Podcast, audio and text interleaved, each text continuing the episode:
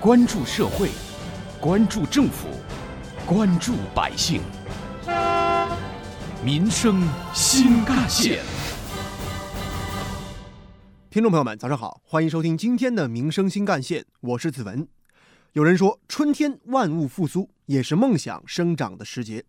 五年前，在杭州城西古镇仓前的一片稻田上，一片旧粮仓在短短的一百六十天内被改造成一座座创业的新粮仓，梦想小镇就这样诞生了。五年来，小镇与创客们的梦想一起成长，从最初汇聚的八十个项目、八百三十名创客，到今天累计汇聚两千两百零三个创业项目，一万八千八百名创业人才。二零一九年更是因举办全国双创活动周主会场活动驰名全国。二零一五年三月二十八号，梦想小镇正式开园的时候，梦想小镇在管理模式、服务制度、产业政策等方面都在不断的探索和创新。杭州未来科技城管委会招商局局长傅荣说：“怎样做对创客创业有好处，那就往那方面去摸索。”啊，天使基金开始到创新券，以及后来的我们金钥匙入孵企业免房租啊，有政策补贴。毕业十年之内的互联网加领域泛大学生创客是梦想小镇目前主要面向的群体。可以说，梦想小镇是未来科技城核心区域创业门槛最低的科创园区。为了让来到小镇的创客都能拥有这样一个机会，梦想小镇打造了人才加项目加资本加孵化的创业闭环。在梦想小镇有一句耳熟能详的口号，那就是“我负责阳光雨露，你负责茁壮成长”。围绕这个创业闭环，梦想小镇核心格局布局了孵化互联网加项目为主的互联网村，孵化人工智能项目为主的创业大街，聚集各类资本管理机构的天使村，拥有较多商业配套的创业集市，还有引进湖畔粮仓、蜂巢、纵贯汇等五十五个孵化器，创客可以拎包入住的优家青年公寓等等，形成人才、项目、资本配套的完整生态。正是这种完善的创业创新生态，在五年之内吸引了两千两百零三个创业项目，一万八千八百多名创业人才，聚集了一千四百二十三家各类的资本管理机构，管理资本总额达到三千零五十九亿元。小镇的项目在家门口就能够组建团队，找到资本。在这里起步的众多企业，有了良好的效益之后，也主动承担起各项社会服务的责任。尤其是在抗击疫情的工作当中，不少企业积极贡献自己的力量。杭州迅仪网络科技有限公司负责人陈超义。通过我们自己研发的那个自动化配送系统，通过无人机可以给医疗系统提那个运送相关的医疗抗疫物资。同时，我们后来也接到了像那个新昌县人民政府以及新昌县人民医院的请求，到那边去部署了相关的医疗配送航线。从二月六号开始，一直到三月八号，呃，持续的进行了一个抗疫物资的运送。同时，也给杭州市包括余杭区的几个定点医院部署了航线，为他们做那个医疗物资配送的一个保障。另外，遥望网络是首批八十个入驻梦想小镇的创业项目之一，也是第一批在创业闭环下抓住机会的团队。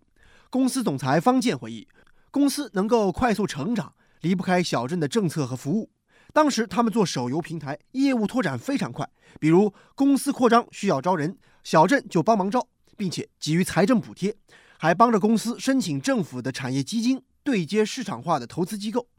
在梦想小镇的阳光雨露下滋养了八个月，遥望网络从最初的三十个人团队变成了五百人的大公司，公司的营收也增长了七八倍。二零一五年十一月二十号，遥望网络正式毕业，成为了梦想小镇第一家孵化成功的企业。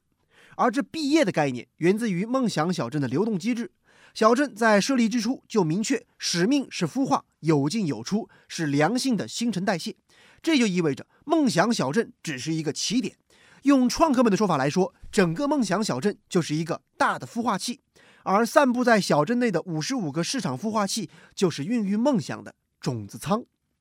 毕业之后的遥望网络就在附近的绿岸科技园实现了产业化，并且创建了手游村，成为了梦想小镇的第一个拓展区。如今。遥望网络又从手游平台转型成为了数字营销服务提供商，继续探索更多的可能。挖掘新闻真相，探究新闻本质，民生新干线。在不少外人眼中，依托着未来科技城和城西科创大走廊的产业优势和人才优势，承接着浙江大学和阿里巴巴溢出效应的梦想小镇熠熠生辉。事实上，梦想小镇的发展并非完全顺风顺水。在最初开园的一段时间，也就是2017年的8月份，曾经有一篇文章称梦想小镇是创业坟场，这篇文章一时间刷爆了网络。那时候，不少创业者会高呼：“创业是一个高风险的事情。”有一个词儿叫“一胜九败”，创业失败的项目、走过的弯路、试过的错、吃过的教训，都会锻炼团队，也都会转化成新的创新团队的养分。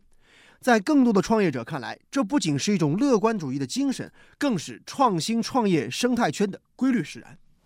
在杭州的未来科技城，梦想小镇是第一个通过路演评审的方式选择入驻项目的。在互联网加创业进入下半场。资本市场持续观望的大背景下，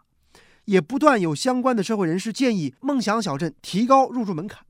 不论是喧嚣的舆论场，还是业内人士的建议，梦想小镇似乎都从来不为所动，默默做好自己该做的事儿，坚守着自己的初心。五年以来，梦想小镇的大门一直向草根创业者敞开着，每一位有梦想的追梦人都有机会入驻小镇，每一位肯努力的创客都有机会在这里走向成功。杭州粮仓投资有限公司负责人王峰，对于我们在一些政策上，包括我们的呃我们的员工也小镇也配备了就是员工的一些宿舍。五年来呢，其实我们整体服务的项目大概有两千个左右。那所有孵化的项目现在拿到的融资是六十五点呃五亿，然后整体的估值呢是是已经超过了七百亿。正如王峰所说，在这里不变的是初心。但面对千变万化的现实环境，梦想小镇也需要进行自身的变革。比如最初设计的快进快出的项目新陈代谢模式正在进行调整，不少小镇孵化的优质项目更加乐意继续留在小镇办公。梦想小镇就为这些企业提供独立的办公空间。树兰科技、百应科技、卖好车等都有数百名员工在小镇拥有着独立的办公空间。三月二十八号。哔哩哔哩电竞还在梦想小镇设立浙江总部。杭州未来科技城管委会招商局局长傅荣说：“优质项目的常驻，让创客们有了奋斗的榜样，反而能让小镇更有凝聚力。”在余杭区政府签约的哔哩哔哩电竞浙江总部暨闪电队全球总总部项目，啊，像这样的项目，它未来可能打造成余杭区未来科技城的金名片。它会在这里举办全球的电竞赛事。二零二零年是长三角一体化发展国家战略从全面部署到全面实施的落实之年。作为浙江省特色小镇和大众创业万众创新标杆的梦想小镇。又能做些什么呢？他的初心还能够向长三角继续辐射吗？对此，浙江省发展研究规划院首席研究员秦诗丽就认为，梦想小镇的模式是新科技加新制造加新金融的有机结合，在长三角一体化的发展过程当中，其经验是值得复制和推广的。为响应长三角一体化发展国家战略，去年十一月，作为浙江双创高地的梦想小镇，在上海张江开出长三角第一个分站。沪杭创新中心，张江是上海的创新高地，汇聚了众多数量的创新载体。与梦想小镇沪杭创新中心一街之隔，就有张江国际创新港、百度上海研发中心、阿里巴巴创新张江基地等等。沪杭创新中心揭牌一个多月之后，梦想小镇在安徽省合肥市开出第二个分站。二零一九年十二月二十六号，杭州市余杭区与合肥市包河区签订协议。以合肥市湖滨卓越生态城为依托，合作共建合杭梦想小镇。如果说沪杭创新中心的设立更多的是为了在长三角一体化发展中承接上海科技创新的溢出效益，那么合杭梦想小镇则更多的是输出。有关于我们今天关注的话题，不少网友的留言和讨论也很热烈。比如说，网友 sz 三七零则表示：“为了梦想加油，希望务实的公司可以尽快得到市场认可。”网友拨云见日则表示，敢于创业的人都是好样的。另外，网友独有则表示，创无止境，争做创业追梦人。有关于我们今天关注的向追梦人敞开大门的话题，接下来您将听到的是本台特约评论员、资深记者叶峰老师的观点。梦想小镇五年来的实践，体现了政府在为缺乏经验、缺乏资金、缺乏场地，但却又有创业梦想的年轻人所提供的培育和服务。前天我有幸受邀呢，去参加了一个由三名九零后的海归为骨干的企业的开工仪式。他们也在当地政府提供的场所从事着创业创新的事业，他们也是踌躇满志。我们常说，地方政府最重要的使命有两条：一是管保障，二是管公平。这里所说的保障，不仅仅是办好学校、养老院等惠民实事，当然也包括为不同年龄阶段的就业群体提供各种服务。从根本上说，解决年轻人的就业问题。是事关国计民生的大事，更是社会稳定的基础，功莫大焉。可喜的是，在浙江大地上，各级政府相当重视创业孵化器的建设，也吸引了众多有心创业的年轻人。当然，创业不可能一蹴而就，孵化器除了提供场地等各类服务之外，还应该注重加强对创业者的引导和指导，让成功者不跋扈，让失败者不沮丧。我想。在各级政府的努力下，在创业者的努力下，创业孵化器的作用会越来越凸显，给社会提供的积极的价值和意义也会越来越明显。正如叶峰老师所说，浙江杭州的梦想小镇是浙江双创的排头兵，让梦想照进长三角是浙江小镇的作为和担当。